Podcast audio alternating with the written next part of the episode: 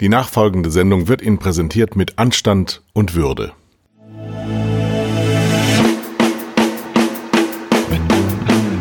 Zwei Herren mit Hund.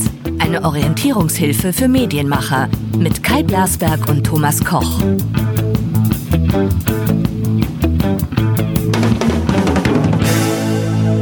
Guten Morgen, Thomas. Guten Morgen, Kai.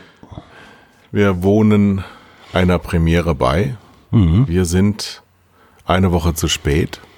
Das hat Gründe, über die wir gleich noch reden wollen, mit Frohsinn und leichtem Herzen.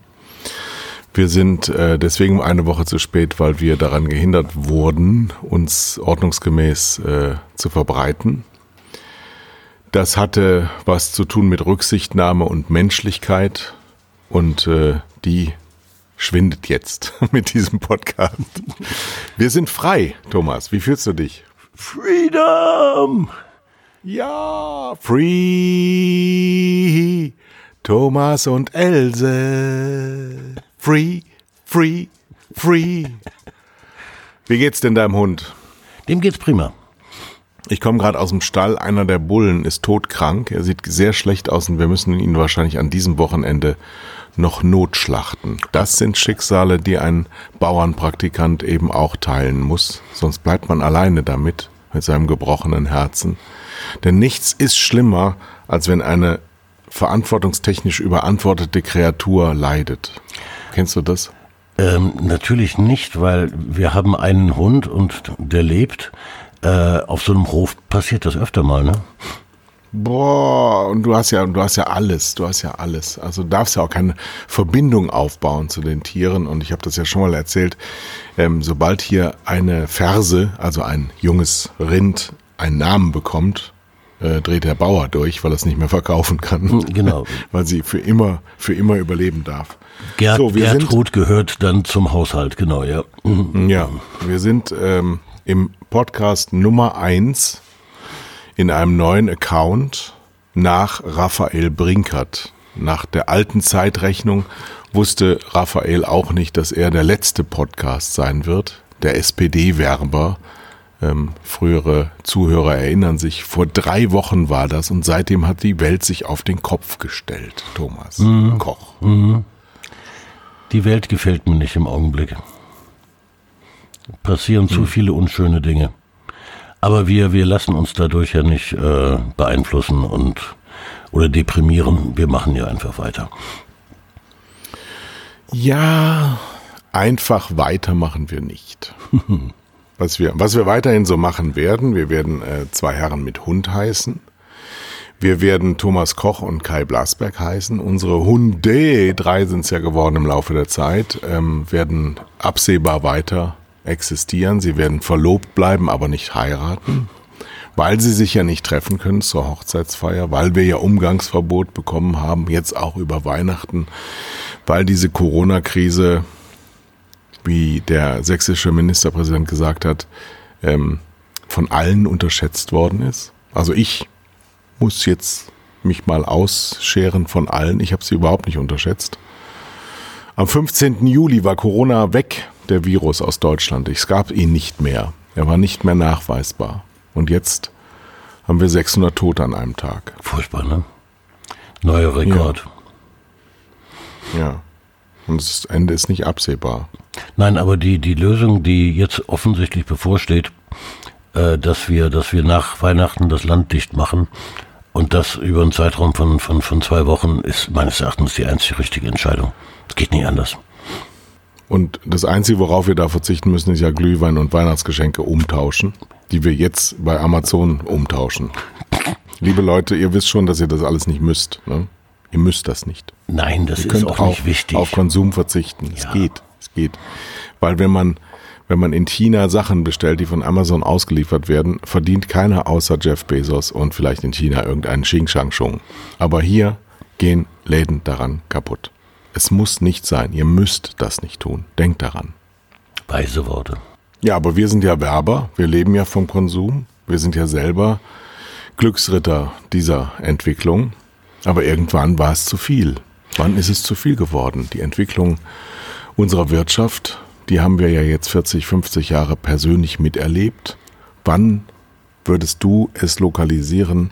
Weil unser Thema ist ja Zukunft der Kommunikation. Da muss man aber, um die Zukunft zu beschreiben, auch ein bisschen die Gegenwart und die Vergangenheit mal betrachten. Wann ist das so gekippt, dass wir so eine Konsumterrorgesellschaft geworden sind? Ach, das fing, glaube ich, an mit der, nennen wir es mal, Globalisierung. Das heißt, das reicht schon relativ weit zurück. Ähm, aber als wir die Globalisierung für etwas Positives hielten, weil wir plötzlich sehr, sehr billige Ware aus China erwarben. Äh, China ist ja heute unser Handelspartner äh, Nummer eins, also auch für, für die ganze Welt. Ja. Fast alles, was wir kaufen, kommt irgendwie aus China. Äh, das hielt man damals für, für richtig und ich glaube, die, die Textilindustrie, die war da so der Vorreiter. Ja. Man, hatte, man hatte zwei Saisons im Jahr äh, und das sind heute sechs. Äh, Sarah macht zwölf, Primark macht 24. Ja? Äh, Saisons, in denen die Konsumenten unbedingt neue Sachen brauchen, obwohl sie die alten Sachen noch gar nicht richtig getragen haben. Ähm, so, so weit reicht das zurück. Und das hat einfach dazu geführt, dass es für uns völlig selbstverständlich ist, Blödsinn zu kaufen, viel zu viel zu kaufen äh, nicht an Nachhaltigkeit zu denken. Und das, jetzt haben wir den Salat. Dabei sind wir ja als Menschen durchaus an Nachhaltigkeit gewohnt. Also ähm, alle Menschen, die älter sind als 50, wissen, dass man früher Milch beim Bauern geholt hat, in mhm. einer Milchkanne, die man dann weiter benutzt hat. Ja. Am nächsten Tag zum Beispiel, nachdem man sie ausgespült hat. Also diese Art von Nachhaltigkeit, die uns jetzt hier wieder so, so angepriesen wird als was ganz, ganz Neues, die hat es ja immer gegeben, weil Menschen eben diesen Überfluss nie hatten. Nur seit, ja, wie lange ist es jetzt? 20 Jahre?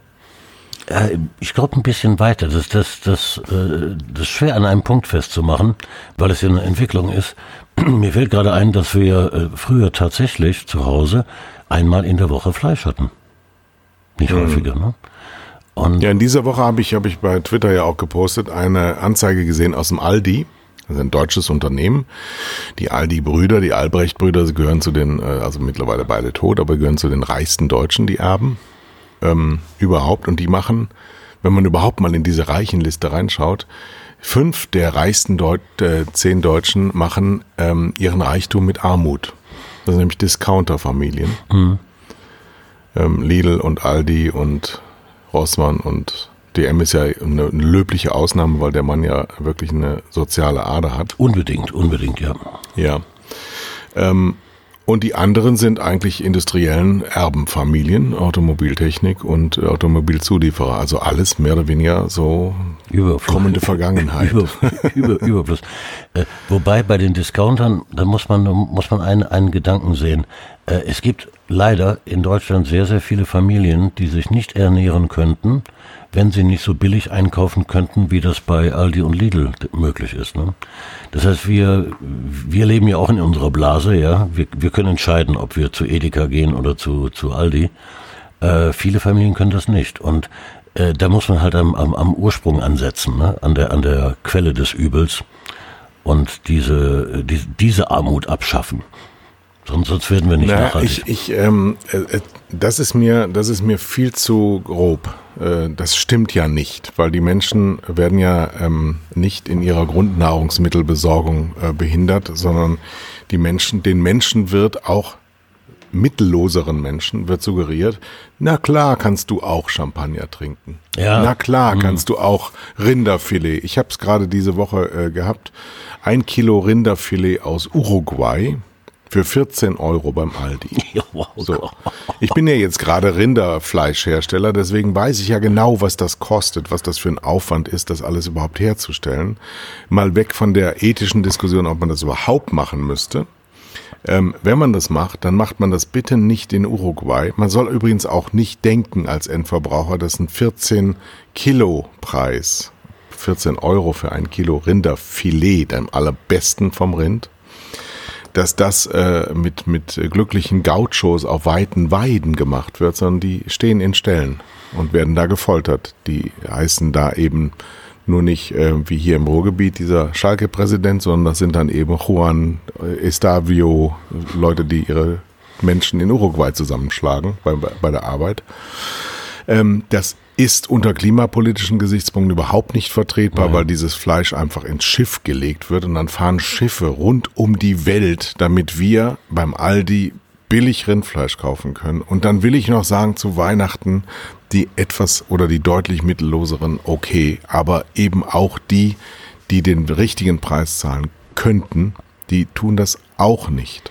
Und der richtige Preis läge was beim Vierfachen, oder?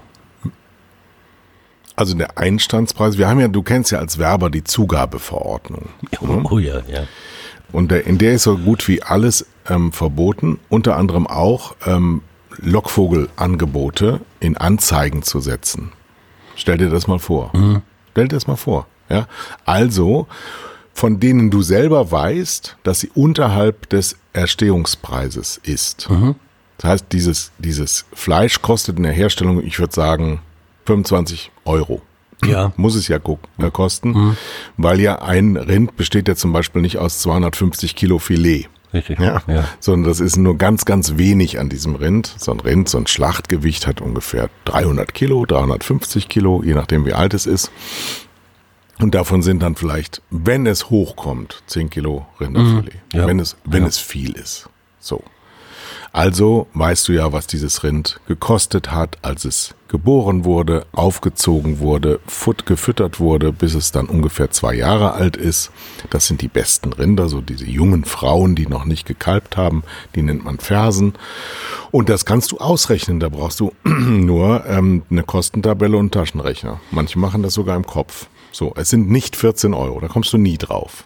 Und wenn du dann noch eine Schiffspassage nimmst, mm, dachte ich gerade, ja. Mm. und dann noch eine Gewinnmarge von dem Juan Estabio, ähm, und dann noch äh, Arbeitskosten ja auch in Uruguay drauf liegen, dann kommst du eben 25, 30 Euro. Wenn dann also Aldi das billiger einkauft, dann weil sie riesige Mengen davon kaufen, und weil sie wissen, dass wenn ich das vor dem Fest als Lockvogelangebot in meine Anzeigen setze, kommen deswegen die Leute in meinen Laden und kaufen dann noch viel, viel mehr, dass ich dann nicht in diesen Anzeigen bewerbe, sondern dass ich dann teurer mache, als es normalerweise der Fall ist. Das heißt, diese, diese 14 Euro liegen deutlich unter dem Einkaufspreis von, von Aldi. Genau, und das ist mhm. nach der Zugabeverordnung in Deutschland verboten. So, jetzt haben wir aber Handelsabkommen mit diesen Kontinenten nach denen das so ohne weiteres möglich ist, obwohl wir ja schon den größten Feind im eigenen Land haben mit dem Schalke-Präsidenten, mhm. ähm, holen wir uns auch noch aus Übersee Feinde rein, damit wir unsere drei Audis da verkaufen können. Das ist unsere Weltwirtschaft und das ist das, was du mit Globalisierung besprichst. Und das führt halt zu, ähm, zu Abarten, die dazu führen, dass unsere Wirtschaft in weiten Teilen paralysiert wird. So, und dann müssen wir noch darüber, darüber reden, dass der Kapitalismus und gerade der Konzernkapitalismus ja dazu führt, dass nur noch ganz wenige von dem generierten Reichtum überhaupt was haben, nämlich die Shareholder an den Aktienmärkten, mhm. also die Besitzer dieser Firmen, oder wenn es dann wirklich personalisierbar ist, die wirklichen personalisierten Besitzer dieser Firmen. Und ansonsten geht es im internationalen globalisierten Konzernkapitalismus so wie den Kollegen von Tele5. Ähm, das, das kann aber so nicht weitergehen. Ne? Das, äh, das ist eine Entwicklung, die äh, da ist. Das, die können wir nicht, nicht, nicht, nicht wegdiskutieren, aber wir müssen das wieder verändern, ne? weil äh, diese Shareholder, von denen du gesprochen hast, die verdienen ja nur deshalb dran, weil die Mitarbeiter, also die Menschen, die in diesen Unternehmen arbeiten, äh, auf Mindestlohnbasis arbeiten oder noch geringer folglich von den Staaten, in denen sie arbeiten, noch bezuschusst werden müssen. Das sind ja aus, mhm. Steuergeldern. Ja, das ist ein Wahnsinn.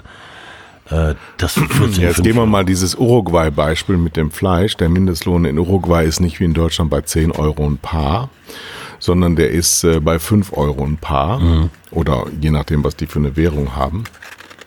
Ähm, der Großgrundbesitzer, dem die Rinder alle gehören, der wird mit Sicherheit äh, steuerbefreit vom uruguayischen Staat. Der wird mit Sicherheit auch Einfuhrbezuschussungen ähm, der Europäischen Union haben. Das ist mit absoluter Sicherheit der Fall. Ähm, wir sind dann gezwungen seitens der einführenden Länder, das mitzumachen, weil es europäische Regeln sind, gegen die wir uns gar nicht mehr wehren dürfen und können. Und ähm, die vertreibenden und damit Gewinn erzielenden Leute wie Aldi ähm, haben genügend ähm, Organisationen europaweit, dass sie ihre Steuerlast in den jeweiligen Ländern so weit minimieren können. Also alles Dinge, die wir normalen Bürger überhaupt nicht können, um dann hier auch zumindest Lohn wieder Leute anzustellen um sie klein zu halten und sie eigentlich nur noch auf, den, auf, der, auf der Größenordnung zu halten der Konsumenten. Und jetzt gerade bei Corona-Krise haben wir eine neue Qualität. Der Staat generiert so viel Geld gegen äh, gar keine Leistung. Also die, ähm, es wird so viel Geld in die Märkte geschüttet, dass eben der Konsum erhalten bleibt und die Reichen, die äh, jetzt schon im Besitz und im Eigentum sämtlicher ähm, Produktionsmittel sind, noch weiter davon partizipieren und die, die wenig haben, danach, nach dieser Entwicklung noch weniger haben werden. Außer dass sie es bezahlen müssen, was aus diesen angeblichen Schulden entsteht. Und das ist ein ganz, ganz perfides System. Und ich komme mir gerade vor, wie der letzte Kommunist dabei, bin ich eigentlich nur ein liberaler Mensch, der ähm, längst gemerkt hat, dass das gegen die Menschen läuft der Großgrundbesitzer in Uruguay, weißt du, wie der heißt? Der heißt Giuseppe Bezos. Das, ist, das System ist überall das gleiche, ja. Das ist, äh, mhm. Mann, Mann, Mann. Nee, da wird, da wirst du schnell, also von, vom, entweder vom, vom Kommunisten zum Liberalen oder umgekehrt. Äh, so jedenfalls kann das nicht weitergehen. Naja, aber die Argumentation ist ja die, die du eben auch gebracht hast. Ja, die meisten Menschen können ja gar nicht mehr überleben in Deutschland, wenn sie es nicht billig geboten bekommen. Und äh, das ist die Argumentation, die daraus folgt, dass wir uns dem Konsumterror bereits unterworfen haben. Wir müssen jetzt mal aufstehen und aufhören, das zu tun. Und die Logik, ich verstehe es auch. Ich verstehe es, weil es scheinbar logisch ist, ja, du hast dir ja alles leisten können in deinem Leben. Mhm. Du hast leicht reden. Mhm, ja. Ähm, ja, genau. Ich, ich hab leicht reden, weil ich weiß, wovon ich rede. Und ich weiß auch, ähm, dass es richtig ist, was ich sage. Weil Aha. es eben nicht glücklich macht, ähm, so viel wie möglich zu konsumieren, sondern weil es glücklich macht, so viel wie möglich darüber nachzudenken, was man tut und dann das Richtige tun. Aber wir beiden haben ja Unternehmen geleitet äh, und sind der, der Beweis dafür, dass man als Unternehmen in, einer, in dieser Welt überleben kann, ohne die Menschen auszunutzen. Ganz im Gegenteil. Mhm. Nur auf der anderen Seite, wenn man dann das Steuer aus der Hand genommen bekommt, mhm.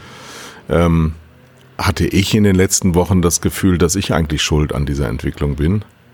Weil wenn ich es äh, mit strenger und harter und kapitalistischer Hand geführt hätte, dann würden die Kapitalisten heute sagen, ähm, das war gar kein barock geführtes Unternehmen, das war gar kein, gar kein aufwendig geführtes und vielleicht auch ein bisschen der, der Zukunft abgewandtes Unternehmen, sondern das war ein Unternehmen, das sich den Menschen zugewandt hat, wo alle Menschen so viel wie nie in ihrem Leben verdient haben, wo es jedem gut ging, wo vielleicht auch nicht jeder so viel gearbeitet hat, wie er vielleicht hätte können. Das stimmt. Mhm. Das stimmt. Und so, so, so dringt das System dieser Scheinlogik auch in dich ein, dass du darüber nachdenkst, was hättest du selber anders machen können. Aber ich äh, sag euch ehrlich, auch wenn ich wahrscheinlich im Medienbereich kein Unternehmen mehr leiten würde, ich würde es immer wieder so machen, weil ich ähm, glaube, dass wenn du Menschen liebst und ihnen zeigst, dass du sie liebst, auch wenn du dabei streng bist, denn ich war jetzt nicht so ein, so ein, so ein, so ein Wunschonkel, überhaupt nicht.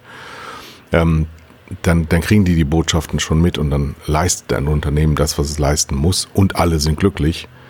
Und äh, ich, wir kennen viele aus unseren verschiedenen Branchen, in denen wir gearbeitet haben, wo das überhaupt nicht der Fall ist, wo du aber denkst, wo ist denn die Produktivität jetzt besser? Ähm, äh, ein, eine Zahl aus meiner Vergangenheit. Äh, als ich meine Agentur geleitet habe, waren wir alle glücklich. Wir haben hart gearbeitet. Ähm, aber wir waren, wir waren dabei zufrieden, ja, mit dem, was wir, was wir erreicht haben. Äh, mhm. und, und diese Firma hat eine Rendite abgeworfen von acht Prozent. Das, ja. der, das ist, acht Prozent ist prima, ne? Porsche macht, glaube ich, neun. ähm, das, das kann man schon so machen, ja.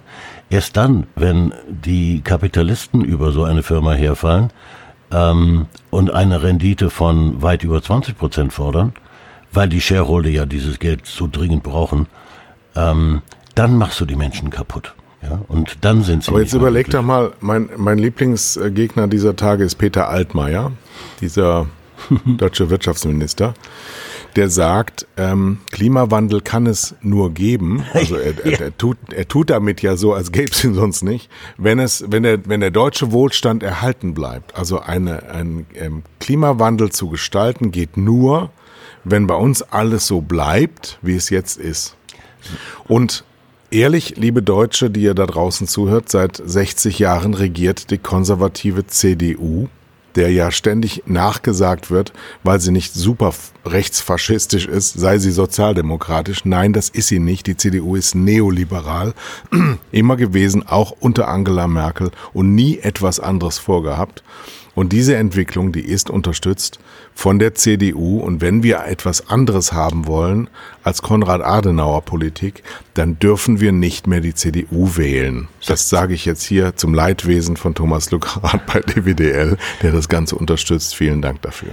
Als ich diesen Satz von Altmaier gelesen habe, ähm, bin ich fast in Ohnmacht gefallen.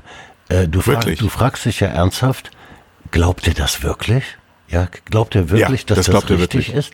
Das Oder hat er einfach falsche Berater, die ihm äh, nicht sagen, äh, was, was einigermaßen vernünftig ist? Nein, der glaubt das wirklich. Ja, der glaubt wirklich, dass die, Wir dass die Wirtschaft in den Vordergrund gerückt werden muss. Die muss gesunden. Und erst eine gesunde Wirtschaft in seinen Augen ist in der Lage, den Klimawandel zu finanzieren.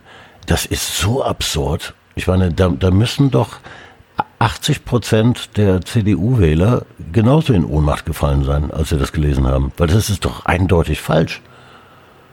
Tja, in Wirklichkeit, glaube ich, liebt der CDU-nahe Mensch die Ruhe. Vor dem Untergang, ja. Nein, ich glaube schon, dass auch die Taktik der, wir sehen es ja gerade bei Olaf Scholz, ähm, der sich ja anders geriert als sonst. Der ja tatsächlich sowas wie eine kämpferische Ader zeigt, der tatsächlich etwas wie Kontur nach außen bringt, ähm, weil man eben gesagt hat, du musst jetzt mal so ein bisschen sozialdemokratisch wirken nach außen, sonst äh, geht das nicht. Und äh, die Union ist wirklich in Panik, gerade im, im Bundestagswahlkampf für nächstes Jahr, weil sie erstens tatsächlich überhaupt nicht wissen, wer es wird, wen sie da aufzubieten haben und ob sie da ähm, mit Sicherheit die richtige Entscheidung treffen. Denn Sicherheit ist diesen Menschen, den Konservativen, das oberste Gut. Anderen ist die Freiheit vielleicht ganz lieb, aber den Konservativen ganz sicher nicht. Deswegen verstehe ich auch überhaupt nicht, warum die Liberalen immer so nah an die Konservativen gerückt mhm. werden. Das sind ganz, ganz unterschiedliche, also wirklich gute Liberale und nicht diese Neoliberalen, die wir in den letzten 20 Jahren erlebt haben mhm. oder die uns mit äh, diesem Weltchefredakteur oder diesem diesen Jan Fleischhauer jetzt als Liberale verkauft werden. Das sind einfach nur stockkonservative Bewahrer und Provokanten. Das sind aber ganz, das ist eine ganz andere Region. Wir reden hier von so einem Gerhard Baum Liberalismus, mhm. Ordo-Liberalismus der frühen 70er Jahre. Jetzt, jetzt. Aber das ist jetzt zu hoch. Das ist auch, wir sind ja kein politisches Seminar, also reden wir über Yogi Löw. Der war ja in den letzten, der war ja in den letzten drei Wochen auch. Was hat der denn gemacht? Was ist mit dem los? Das ist, das ist interessant zu beobachten. Ne? Äh, ich meine, er hat ja einen Chef, ne? Der Chef heißt DFB. Und der DFB, dem hätte jetzt die Freiheit zu sagen, okay, Yogi, jetzt haben wir alle verstanden, die Zeit ist um. Äh, geh, wenn es am schönsten ist, also bitte vor zwei Jahren. ähm, aber nein, sie, sie haben keine Alternative offensichtlich. Äh, oder äh, der Gedanke kam mir gestern beim, beim Zuschauen, wie ihr Yogi Löw irgendwas von sich äh, ge gegeben hat. Der glaubt wirklich, dass er noch auf dem richtigen Weg ist. Also wie Altmaier, ja. Äh, der feste Glaube daran, dass das, was jetzt kommt, richtig ist, obwohl jeder weiß, dass es falsch ist. Ähm, anders kann ich mir das nicht erklären. Das ist Blase. Aber das ist Blase. Ja. Er, erklär mir das mal. Du, du bist ja äh, noch erfahrener als ich Wieso glauben Menschen, wenn sie die Vergangenheit neu gestalten sollen, äh, die, die Gegenwart und die Zukunft neu gestalten sollen, dass sie mit Rezepten der Vergangenheit, die nachgewiesen haben, dass sie so nicht mehr klappen, ähm, tatsächlich eine Zukunft gestalten können? Ist das denn wirklich nur noch Verharrungswunsch? Es, es ist Blase. Ähm, die, du, du bewegst dich in einer Blase mit Menschen, die, das, die dir sagen, dass das, was du denkst, richtig ist. Äh, also keine, keine, keine Gegner, keine, keine, keine Auseinandersetzung, keine intellektuelle. Und du siehst dich ständig bestätigt in dem, was du machst. Und dann glaubst du. Aber wenn du ein schlauer Typ bist, dann entziehst du dich dem ja selber. ja, damit hast du jetzt eine Aussage getroffen über Peter Altmaier. Okay, das mit dem Schlau war, glaube ich, der Schlüssel. Ja, okay. Ja, ähm, anders ist das für mich nicht zu erklären. Und das kann jedem Menschen passieren, ja. Äh, wenn du dich, wenn du dich nicht einer, einer äh, Diskussion aussetzt, die auch kritisch ist, auch gegen dich, äh, dann, dann hältst du dich für unfehlbar, ja. Weil das ist, du hast nichts anderes um dich herum. Trump war ja das Gleiche, ja. Der Trump hat ja bis auf Golfen das Weiße Haus nie verlassen ähm, außer zu, zu Golfen und Kundgebungen. Das heißt, er hat in dieser Blase gelebt und in dieser Blase waren nur Menschen, die ihm zugesabbert haben. Und, und das passiert auch bei Altmaier und das passiert auch bei, bei Jogi Löw. Die, die glauben ernsthaft, dass sie auf der richtigen Spur sind. Also muss man es von, von vornherein ähm, künstlich begrenzen man, man muss, und das als Rat an, an, an jeden Menschen, ständig dafür sorgen, dass man umgeben ist von Menschen, die auch anders denken, da, damit eine Diskussion erhalten bleibt äh, und ich mich reiben kann und, und ich lernen kann, dass etwas, was ich gedacht habe, Alternativen hat. Hm, die Welt sieht aber so aus, als wäre es genau das Gegenteil gerade ähm, ein Rezept. Also wenn, wenn ich heute Morgen habe ich gehört, dass Putin sich jetzt auf Lebenszeit verpflichtet hat, dass seine, seine Familie und er, ähm, falls es mal überhaupt zu, zu äh, seinen Lebzeiten zu einem Machtwechsel kommen könnte, er auf jeden Fall nicht anklagbar ist. Mhm. Und alle Kritiker, die äh, nicht in seiner Regierung sind, ähm, Spione genannt werden dürfen. Also alle, ja, ja, du, bist, ja, genau. du bist also, ja, wenn du bei Amnesty International arbeitest in Moskau, bist du Spion. Das steht in deinem, auf, in deinem Ausweis drauf. Das heißt, die Anziehungskraft für Amnesty International in Moskau ist so groß jetzt nicht mehr. Das heißt, eine hochreine Diktatur oder der, der weißrussische Präsident sich jetzt ähm, beklagt hat, dass er vom IOC ausgeschlossen wurde. Mhm und wirklich gefragt hat, ernsthaft gefragt hat, welche demokratische Legitimation denn dahinter stünde. Also bei welcher Wahl das entschieden worden wäre. Ähm, ja, aber auch, auch dann 16 Jahre Angela Merkel, kann man die Frage Dachte stellen. Ich auch gerade, ja, genau, ja. Wann, wann hätte es der Bundesrepublik noch besser getan, wenn sie vielleicht gehindert worden wäre zu bleiben? Denn jetzt stehen wir da, jetzt sehen wir auch die ganzen Schwächen ähm, ganz offenbar und stehen da und sagen, ja, die kann ja selber entscheiden, wann sie geht, weil ja niemand sonst da ist, genau. der sie noch auffordert.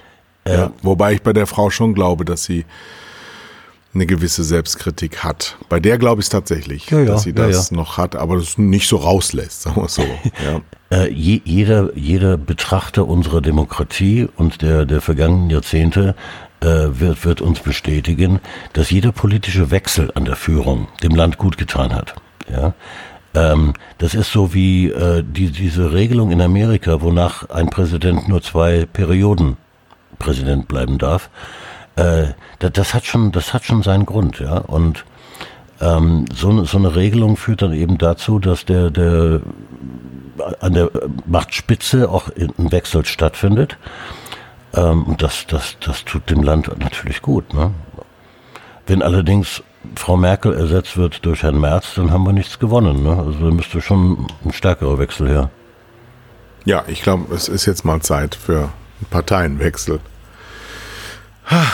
Lass uns ein bisschen träumen. Ähm, die Gegenwart ist, wir sind ja auch ein Medienpodcast. Wir driften ja immer mehr ab in Polit-Podcast oder Gesellschaftspodcast, aber Medienpodcast. In diesen Wochen wurde ähm, heftig über Medien diskutiert mit den Medien, die betroffen waren, nämlich der öffentlich-rechtliche Rundfunk. Mhm. strebt einen neuen Rundfunkstaatsvertrag an, in dem ihm eine Abgabenerhöhung ähm, zugesichert wird. Und die Diskussion findet aber nur im öffentlich-rechtlichen Rundfunk statt, weil niemand sonst darüber diskutiert. Und entsprechend einseitig ist die Diskussion und entsprechend ähm, lächerlich ist die politische Ausschlachtung darüber. Jetzt wird's nämlich ganz, ganz, ganz seltsam. Ich linksliberaler Mensch ähm, schlage mich auf die Seite der CDU in Sachsen-Anhalt. Oh, Empörung, Shitstorm, bitte mobben Sie mich zu Tode. Und nein, ich habe keine Angst, in die Nähe der AfD gerückt zu werden, bloß weil die AfD-Schwachköpfe auch mal irgendeine Meinung hatten, die meiner ähnelt. Die zufällig, So. ja. ja. Und wie findest du das eigentlich, dass wir mittlerweile einen politischen Diskurs haben, der so verengt wird, heute sagt man ja geframed wird, ähm, dass du eigentlich immer erstmal überprüfst, was sind denn die Meinungen der anderen an den Rändern, damit du selber deine Meinung formulieren kannst, ohne sie vielleicht äh, tatsächlich selbst und eigenständig begründen zu können und dann gar nicht danach fragst, was die anderen dazu denken. Also, also unabhängig von der Diskussion um den öffentlich-rechtlichen Rundfunk, äh, der ja nicht stattfindet, äh, sondern es geht ja um, inzwischen um Parteipolitik, ähm, sieht sich tatsächlich eine äh, CDU äh, in der Situation zu überlegen, wie sie politisch handelt, um der AfD aus dem Weg zu gehen. Was sie natürlich machen muss, ne? völlig, völlig klar. Das hat aber, Aber das macht ja die AfD erst dadurch wichtig. Denn die Positionen Ja. der AfD sind ja irrelevant, vollkommen irrelevant. Es ist egal, ob die irgendeine Meinung haben. Aber dadurch, dass wir da hinglotzen und äh, denen Gehör schenken, machen wir sie erst wichtig. Ja, ja, und das, was sie da jetzt gerade äh, äh, versus CDU macht, äh, das ist ja auch Framing, ja. Die, die, die haben das ja absichtlich gemacht, um die CDU in diese Situation zu, zu, zu bringen. Das hat mit der Diskussion um öffentlich-rechtlichen Rundfunk null zu tun. Ja. Das ist reine Parteitaktik, ja. St- Das ist auch nicht mal eine Strategie. Ähm, und, und das ärgert mich an der ganzen Geschichte, weil ähm, dass der öffentlich-rechtliche Rundfunk wichtig ist für unsere Demokratie, das steht außer Frage. Äh, man kann trefflich darüber diskutieren, mit wie viel Geld er ausgestattet sein muss äh, oder ob da nicht äh, viel Geld verloren geht an, an, an, der, an der falschen Stelle. Die Diskussion, die gibt's in jedem Unternehmen. Ne? Das, das ist ja nichts. Aber wir brauchen den Ja. öffentlich-rechtlichen Rundfunk. Punkt. Ja. Genau, aber, aber ähm, es wird ja so getan in der Diskussion, als ginge es um diese Frage. Um diese Frage geht es überhaupt nicht, weil erstens, ganz banal, den öffentlich-rechtlichen Rundfunk gibt es. ja, der ist auch nach meiner Einschätzung in keiner Weise gefährdet, in gar keiner Weise gefährdet. Der hat übrigens, was viele von uns zwar wissen, aber irgendwie nicht mehr zur Kenntnis nehmen, eine deutliche Mittelzufuhr erlangt dadurch, dass sie die Gebühr abgeschafft haben. Es hieß ja mal die GEZ, die Gebühreneinzugszentrale. Und durch die äh, Abschaffung der Gebühr und die Wandlung in eine Abgabe, in eine Haushaltsabgabe, sind Weiland, ich weiß es jetzt nicht ganz genau, aber ich glaube, das war 2013, durch diese Veränderung ähm, von Gebühr in Abgabe Mittelzuflüsse von schätzungsweise drei bis 500 Millionen Euro pro Jahr entstanden. 300 bis 500 Millionen oder auch zwölf Jahre Tele 5.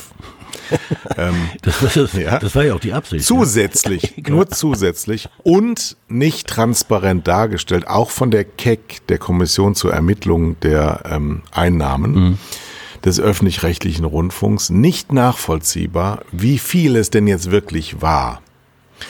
Und anders als bei diesem Gebührenabgabensprung kann man jetzt die 86 Cent, die natürlich gar nichts Erwähnenswertes darstellen, umrechnen in dann doch 400 Millionen oder 500 Millionen pro Jahr. Denn man schätzt, in diesen drei Jahren gibt es um, um einen Mittelzuwachs, das zitiere jetzt Michael Hahnfeld von der FAZ, von 1,5 bis 1,8 Milliarden in den nächsten drei Jahren zusätzlich. Und in dem gleichen Gespräch im Deutschlandfunk ähm, oder bei der FAZ-Podcast, ich weiß nicht mehr genau, aber es war im Deutschlandfunk auch zitiert, ähm, wurde auch festgestellt, dass man schätzt, weil es auch da keine klaren Zahlen so gibt, dass von diesen Mitteln ins Programm etwa 20 Prozent fließen. Das heißt, vier von fünf Euros fließen woanders hin als ins Programm. Und dann muss man die Frage nach der Demokratierelevanz des öffentlich-rechtlichen Rundfunks sehr wohl stellen, wenn vier Euro woanders hinwandern als ins Programm. Denn der öffentlich-rechtliche Rundfunk besteht in seiner Nutzwertigkeit nur aus Programmen. Äh, natürlich muss da eine Diskussion her, natürlich muss da eine Transparenz her. Äh, das steht, das steht völlig außer Frage. Ähm, das bestehende System kontrolliert sich selbst, ja, das, das darf, darf auch nicht sein. Ausschließlich aus systemrelevanten äh, Teilnehmern. Ja, ja genau. Also, Der Rundfunkrat vom ZDF besteht aus 70 Leuten. Mhm, ja. Mit Kirchenvertretern und was es da alles gibt, ja, genau. Ja. Linksrheinisch wohnenden Frauenverbands, äh, die blonde Haare und einseitig mit Undercut und BMW Cabrio fahrende Nachbarn. So. Das ah, ist schon, Ruhrgebiet, das, ja, da ja, genau, ja. Mhm. gesellschaftsrelevant ist, ist schon dann.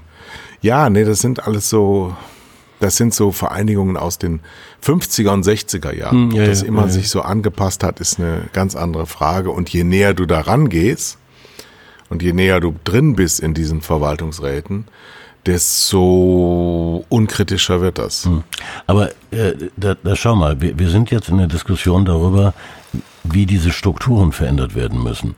Äh, würde man sie verändern zum, zum, zum Wohle des öffentlichen Rundfunks, dann würde man wahrscheinlich feststellen, dass man auch äh, mit zwei Euro weniger pro, pro Haushalt im, im Monat auskäme, äh, weil das geht.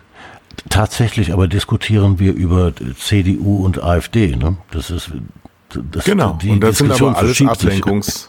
Genau, das sind Ablenkungssituationen, weil eben tatsächlich selbst wirklich ganz, ganz eingeweihte Fachleute über die Finanzausstattung der einzelnen Häuser genau nicht Bescheid wissen. Ja, ja. Ich weiß nur, dass regelmäßig der Hessische Rundfunk, der Bayerische Rundfunk, der Westdeutsche Rundfunk, der Norddeutsche Rundfunk zur Bank gehen, um sich äh, ihre Jahresetats aufstocken zu lassen. Der Bayerische Rundfunk hat Mittel von einer Milliarde pro Jahr. Wahnsinn. Ja. ja. Der Bayerische Rundfunk. Und wer den mal auf Fernsehseite sich angeschaut hat, der wird sagen, okay, für das Jahr 1998 ist das ein gutes Programm. Ja, das ist schon alles. Die, Das ist schon alles wow. Die haben und und auch ganz klar jetzt ja, ich habe tatsächlich keinerlei Angst vor AfD-Nähe und es hat auch gar nichts damit zu tun. Ich liebe den öffentlich-rechtlichen Rundfunk, nur der ist viel zu viel. Der ist viel, viel, viel zu viel. Ich kann in Südfrankreich das Studio Siegen vom WDR schauen. ja, Warum? Ja, ja, ja. Das muss doch nicht sein. Ja, ich habe Programme wie ZDF Neo oder One, die nur wiederholen, was in den anderen Programmen schon lange gelaufen ist und weil zu viel Sicherheit und Wärme wiegt, dann auch ganz gute Einschaltquote bei den 60 bis 70-Jährigen macht. Das ist aber nicht notwendig für die Programmversorgung. Nein, das, das ist einfach nur Wiederholung des eigenen Tuns.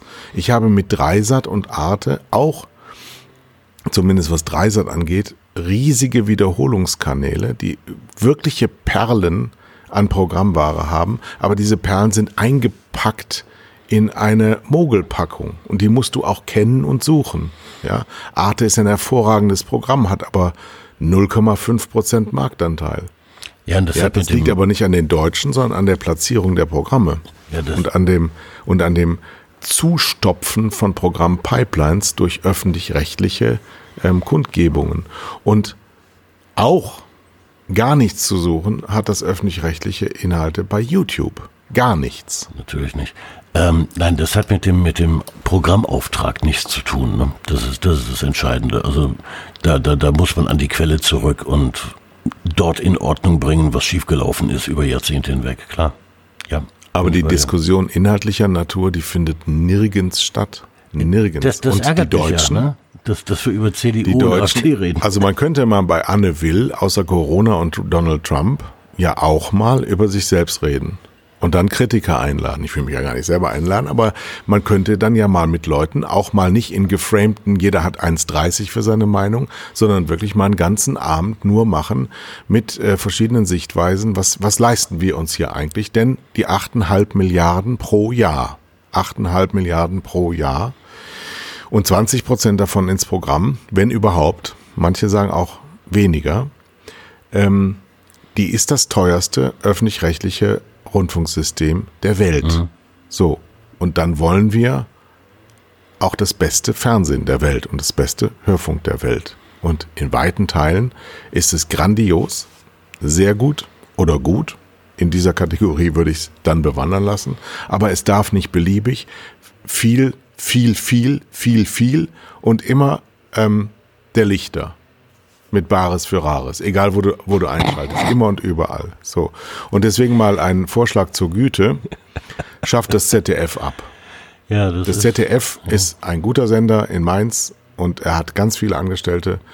Aber ähm, wenn wir Geld sparen wollen und wenn wir Inhalt sparen wollen, dann schafft das ab und verteilt die guten Sachen auf die vielen, vielen, vielen ARD-Kanäle und konzentriert euch darauf, denn äh, die Welt ist nicht mehr die 60er Jahre. Wir sind anders ausgesteuert und verbessert euer Programm. Nehmt diese Talkshows mal raus. Das haben wir an dieser Stelle auch schon mehrfach gesagt und sendet mehr Dokumentationen und nicht nur über Haifische und nicht nur über äh, Braunbären, sondern vielleicht auch über politische und gesellschaftliche Zusammenhänge, die ihr übrigens ständig bringt, nur immer um 0 Uhr. Ja, schafft die mal nach vorne um Viertel nach acht und denkt mal daran, dass die Deutschen nicht aus Vollidioten bestehen, sondern aus Zuschauern, die auch ernst genommen werden wollen. Es gab ein schönes Beispiel diese Woche. Ich gucke ja Frank Plasberg nie hart, hart aber fair, die Sendung geht mir auf den Keks. Ich habe sie diese Woche dennoch geguckt, weil äh, Olaf Scholz auftrat gegen junge Leute, nicht gegen, sondern mit, zusammen mit jungen Leuten. Ähm, und die, an, an der Sendung war Folgendes interessant. Ähm, es gab eine echte Diskussion, ja, und er hat auch Kontra bekommen und er hat antworten müssen. Und weißt du, was das Schönste an der ganzen Sendung war? Jede Sekunde, die Frank Plasberg nicht im Bild war. Ja? ja? Du brauchst gar keinen Plasberg. Ja? Setz die Leute hin, lass sie diskutieren. Das war richtig gut, war inhaltlich gut. Äh, die, die jungen Leute, die vertreten waren, die waren, äh, die waren spitze. Ja? Ähm, aber minutenlang hatte Frank Plasberg nichts zu tun. Und da sind wir das eben auch bei der Zukunft der Zukunft der Kommunikation. Ähm, die Kommunikation in die deutschen Wohnzimmer über Fernsehen, soweit sind wir uns einig, wird in den nächsten zehn Jahren die gleiche bleiben wie heute. Ähm, ja. Äh, die Art und Weise von Fernsehen darf aber in zehn Jahren nicht die gleiche sein wie heute. Äh, denn wir haben jetzt schon zehn Jahre die gleiche Art von Fernsehen im öffentlich-rechtlichen Bereich. Es, die Programmschemata sind teilweise 20 Jahre alt. Und ähm, da uns immer, und, und die Gefahr ist riesig groß, weil die Zuseherschaft ja immer weiter veraltet. Nur, das sind alles Großeltern, die Enkelkinder haben. Und die kennen auch eine jugendliche und junge Welt. Wir sind nicht mehr die Opas und Omas der Vergangenheit, als Opa und Oma, Opa und Oma waren, sondern wir werden immer junge Leute bleiben. Ich will anders angesprochen werden und nicht auf diese verkürzte Art und Weise ähm, ich will nicht mehr diese, diese standardisierten Sachen wie bei Anne Will und Malbrit Illner, wo auch immer nur Verbandsvertreter und die immer gleichen Leute eingeladen werden, sondern genau dieses junge, frische, unbekannte, unprominente, dieses aus der Welt des realen Lebens, das will ich sehen mhm. und das findet viel zu wenig statt und das muss für achteinhalb Milliarden gehen. Viel weniger, ja. wie beim Fleisch, ja, viel weniger Menge, und viel höhere Preise. Das muss man bei öffentlich-rechtlichen nicht mehr äh, einfordern, das ist schon da. Ja, Vorsicht. aber eine richtig tolle Qualität. Und eine richtig tolle Qualität kriegen wir da nicht. Immer nur, wenn wir sie selber kennen und suchen. Aber man, man sieht ja an, an Beispielen, dass es geht. Ja? Und äh, die Diskussion, die sollten wir befördern in den nächsten Jahren. Da ist viel zu tun, ganz eindeutig. Ja, aber, aber nicht, nicht sagen, ähm, es gibt Jugendliche, die wollen wir auch erreichen und deswegen machen wir den Ghetto auf.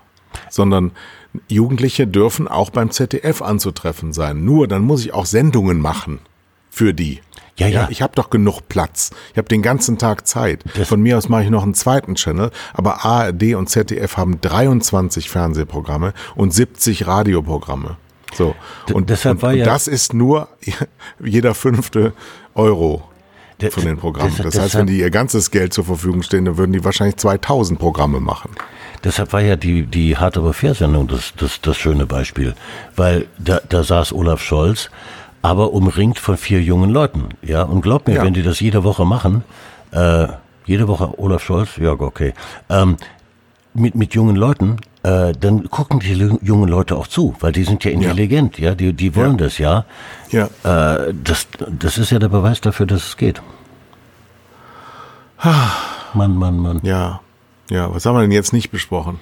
Tele 5. Wir wollen nochmal unsere Solidarität ähm, ausdrücken Ja. für die Kollegen von Tele 5, denn vor drei Wochen, ähm, Raphael war unser Gast, wussten wir das noch nicht, Nee. was danach dann ähm, in den sozialen Medien weit verbreitet wurde. Und du bist da auch Teil von gewesen und hast einen sehr rührigen Brief geschrieben. Ich habe den ähm, eigentlich für Media geschrieben, für die für das äh, Branchenmagazin, die das dann aber nicht gebracht haben. Deshalb habe ich das selbst dann hochgeladen. Und Warum haben die das nicht gebracht? das ist mir ein Rätsel. Das, das verstehe Da hat sich ja auch was getan, weil der Chefredakteur entlassen wurde. Äh, Das hat irgendwie damit zu tun, ganz offensichtlich. Äh, kommen, wir- kommen wir gleich drauf. Äh, dieser, dieser, dieser Brief, der die Zustände bei Tele5 beschrieb, beschreiben wollte, artete aus in einen Liebesbrief, äh, ist inzwischen alleine bei LinkedIn von fast 4000 Menschen gelesen worden, ähm, hat also seine, seine Öffentlichkeit bekommen. Ähm, so, soll ich mal zwei, zwei Absätze daraus vortragen für unsere Hörer? Was würdest du tun, wenn ich jetzt Nein sage? Trotzdem vortragen. Wir kennen uns doch. Ich, ich, ich trage mal zwei Absätze vor, die mir selbst besonders nahe gehen. Ähm, Purpose, also die, die Sinnhaftigkeit eines Unternehmens. So wichtig heutzutage. Hinschreiben ist einfach. Den eigenen Purpose leben ist schwer, wenn man ihn überhaupt je ernst gemeint hat. Wenn es aber nur eine notwendige Floskel auf der Website und im Geschäftsbericht ist und man das Gegenteil dessen tut, dann ist man genau genommen ein Heuchler. Die stolzen Tele5-Mitarbeiter, die Discovery gerade entsorgt, waren ja die Hälfte der Mitarbeiter, ne? Hat, hätten der neuen Mutter durchaus zeigen können, wie das mit Erfolg geht, das mit dem Purpose, das mit Team und Empathie, das mit Herz und Seele. Denn sie hatten gerade das erfolgreichste Jahr der Sendergeschichte hingelegt. In einem solchen Moment auf die Straße gesetzt zu werden, ist bitter. Gulp. Und dann noch ein Absatz, der beginnt mit Liebe Tele5 Mitarbeiter. Ich verbeuge mich vor euch. Ihr habt alles richtig gemacht. Ihr verdient Achtung. Ihr seid Vorbilder in einer kalten, kapitalistischen Welt, die Menschen nicht wertschätzt. Mit eurer Empathie, eurer Liebe und eurer Leidenschaft habt ihr eine Perle der TV-Kultur geschaffen und bewiesen, dass der wirtschaftliche Erfolg auf diesem Weg möglich ist. Ihr seid jedem Excel-Chart und jedem Controller haushoch überlegen, denn ihr tragt Liebe im Herzen. Ihr habt noch eine Seele und ihr wisst, anders ist besser. Mich haben Ich kannte den Text ja schon, Ja. habe ihn auch schon ein paar Mal gelesen. Ich bedanke mich im Namen meiner ehemaligen Kollegen für deine ähm, sehr sinnlichen Zuspruch. Und äh, man muss allerdings auch den Nichthörern oder den Neuhörern, weil wir ja unter neuem Account laufen und nicht mehr unter der Curatel von Tele5, sondern wir frei sind und alleine auf dieser weiten Welt. Man muss dazu sagen, du bist seit vielen, vielen Jahren Fan von Tele5, insbesondere von Schläferz und selber Teil dieser Familie. Und diese Familie hat sich auch in den sozialen Medien sehr empört. Und diese Empörung, die wird auch bleiben, wie ich die Leute kenne, ähm, weil es wirklich ein sehr gutes Beispiel dafür ist, ähm, wie man etwas sehr gut machen kann, wie man auch unter sehr begrenzten Mitteln, die wir hatten über viele, viele Jahre, was sehr Erkennbares herstellen kann und wo die Idee wichtiger ist als die Finanzmittel. Und das wird aber bleiben. Und das kann auch niemand, niemandem nehmen. Und viele dieser Mitarbeiter haben jetzt schon neue Jobs, das weiß ich auch schon. Ja. Es ist nicht immer alles so, so tief schwarz, ähm, weil ja viele auch halt eine, eine sehr gute Schule durchlaufen haben, also sehr gute Talente sind, äh, gute Leute auch nach wie vor nachgefragt werden. Und das so ein Lauf der Dinge ist, die auch aber immer wieder passieren, damit wir daraus lernen, damit wir innehalten und der eine oder andere vielleicht auch selber unternehmerisch da arbeiten kann und so es nicht machen würde dann in Zukunft.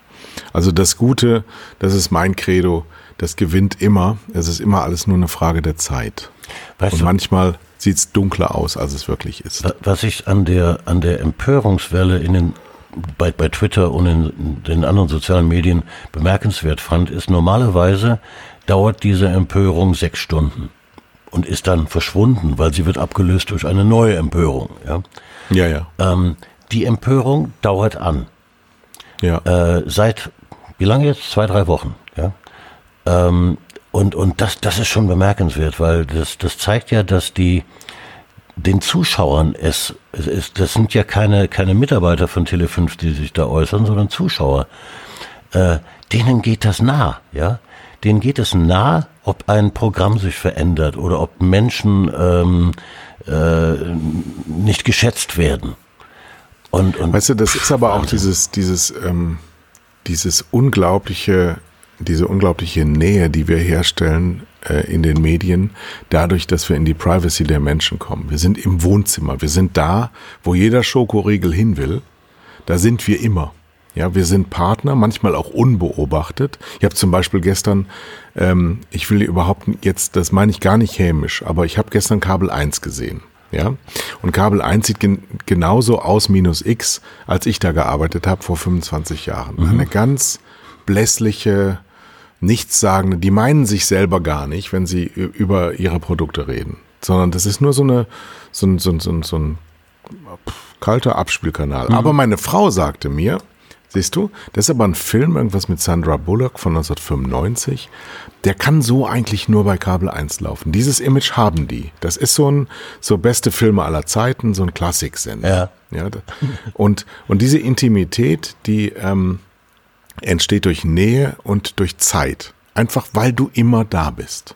So. Genauso wie du eine Haltung zu Lanz hast als Produkt, zum ZDF als Metaebene oder zu, ähm, was weiß ich, irgendeinem Podcast, den du gerne hörst. Das ist deine intime Welt der Medien. Die kannst du zu einem Schuh oder zu einem Schokoriegel nicht aufbauen. Das geht einfach nicht. Das ist auch eine, das ist ja auch für mich das Faszinierende an Medien immer gewesen und warum wir auch diesen Podcast machen, der ja auch viele Fans hat, äh, weil die Leute sich komplett intim uns zuwenden. Wir haben, wir sind denen jetzt gerade in den Ohren drin und sagen manchmal Dinge, die sie empörend falsch finden oder sagen manchmal Dinge, die sagen, ach, endlich mal einer, der das so klar sagt und klar argumentiert. Jetzt habe ich das mal verstanden. Und so ist das mit allen möglichen Sachen, aber es sind immer Medien, die das besonders gut können. Und daran, liebe Hörer, denkt bitte immer, wenn ihr Schelte abgebt über die verschiedenen Medien, was ist euch lieb? was mag, mögt ihr gerne und guckt, wendet euch dem zu und ähm, redet nicht über, über die Dinge, wenn sie schlecht sind, sondern redet auch darüber, wenn sie gut sind und sagt das laut. Gerade in diesen Tagen, wo so viel Graues und Schweres auf uns zukommt. Ähm, es gibt ganz, ganz viel Schönes in unserem Leben und äh, ich glaube, so sollten wir mit diesem Appell hier mal enden. Hm, Denn äh, wir sind ja in der Vorweihnachtszeit und ich mache jetzt gleich wieder meine ganzen Glitzerlämpchen an und fühle mich wohl und krieg vielleicht nochmal einen Tee. Ja, dann darf ich wieder raus in die kalte Welt. Ich muss heute Abend nicht in den Stall. Meine Frau hat mich befreit, weil wir eine, eine äh, Computerarbeit zu erledigen haben. Ich muss Ein, nicht eine IT-Arbeit. ja. Nein, wir müssen Konzepte schreiben für die Zukunft der politischen Parteien. Äh, ich ich finde ich find deinen äh, Aufruf sehr schön, weil wir, wir, es ist kurz vor Weihnachten und ähm, wir brauchen diese Wärme, ja, diese, diese Hinwendung zu dem, was wir mögen, was, was wir gut finden. Das sollten wir jetzt wirklich mal in den Vordergrund rücken. Ja. So, also äh, verbreitet das, dass wir jetzt wahrscheinlich einen neuen Account haben, dass wir ähm, wieder gefunden werden, auch wenn äh, es eine neue Aktion bedarf, äh, seinen Abonnentenstamm neu aufzubauen. Nächste Woche, so wie es aussieht, haben wir hohen Besuch in unserer Röhre hier. Ähm, was genau werden wir dann über Twitter, Facebook. Bist du bei Facebook noch? Ähm, nur noch passiv. Ich, ja, okay. ich poste nicht mehr. Dann sehen wir uns bei Twitter ja. und ansonsten kriegt ihr es so oder so mit. Ich empfehle mich ins Wochenende. Das tue ich ebenfalls und wünsche euch eine gute Zeit, eine gute Adventszeit.